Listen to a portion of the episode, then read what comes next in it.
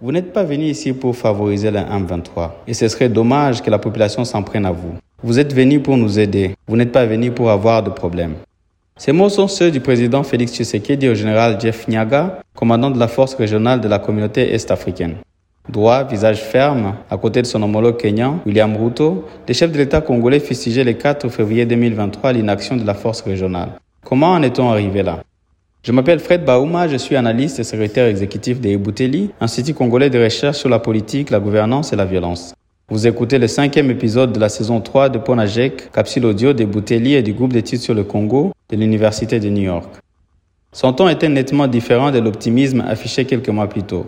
En septembre 2022, lorsque Félix Tshisekedi donne une interview à France 24 et à RFI, Bunagan est depuis plusieurs semaines sous contrôle du mouvement du 23 mars. Le président annonce confiant l'arrivée imminente du contingent kenyan de la force régionale. Les Kenyans, affirme-t-il, vont d'ailleurs entrer par Bunagana. Il obtient aussi quelques progrès diplomatiques, notamment à l'issue de la réunion de Luanda le 23 novembre 2022, qui aboutit à une feuille de route enjoignant au M23 de se retirer des zones occupées sous peine d'y être forcé par une intervention militaire. Près de trois mois plus tard, la force régionale qui s'est depuis déployée peine à montrer ses muscles. Le contingent kenyan, visible dans la ville de Goma, a réussi à négocier une zone tampon vers Kibumba et Rumangabo, mais sans freiner la progression de la rébellion. Bunagana est toujours sous contrôle du M23, qui a étendu sa zone d'influence jusque dans le territoire de Massissi, au point d'assiéger la ville de Goma. Aussi, le processus politique de Nairobi et de Luanda piétine. Et enfin, la frustration de la population envers la MONUSCO et désormais la force régionale atteint des limites inquiétantes. Et c'est dans ce contexte que le sommet de Bujumbura s'est tenu le 4 février 2023 en présence de six des sept chefs d'État de l'Afrique de l'Est. Seulement, dans cette rencontre, la RDC est apparue isolée. Les communiqués finaux de la rencontre s'éloignent de positions traditionnelles du gouvernement congolais.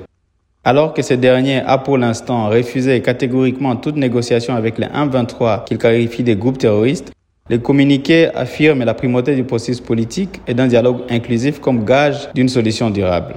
Ce qui conduit Kinshasa à rappeler dans un communiqué parallèle que le mandat de la force régionale est sans équivoque offensif. De fait, la RDC n'a pas pu faire valoir sa position dans une région où elle évolue désormais seule, tout en ayant ouvert le porte à toutes les armées. Au sortir de ce sommet, Félix Tshisekedi a entamé une grande tournée diplomatique au Congo-Brazzaville, en Angola, en Afrique du Sud et aux Comores. Cela suffira-t-il à mobiliser d'autres alliés? Le Congo continuera-t-il à payer le prix d'une diplomatie amnésique qui a privilégié des intérêts ponctuels avec certains pays au détriment d'un engagement plus durable avec l'Afrique australe? Comment sortir le gouvernement congolais de son isolement régional actuel? Difficile de répondre à toutes ces questions. Cependant, la rencontre de l'Assemblée de l'Union africaine prévue mi-février, ainsi que la visite prochaine du président français, offrent des perspectives de réengagement international. Mais au fond, la solution à cette crise passera d'abord par la capacitation de faire d'essai, et cela dépend principalement de la volonté du gouvernement congolais.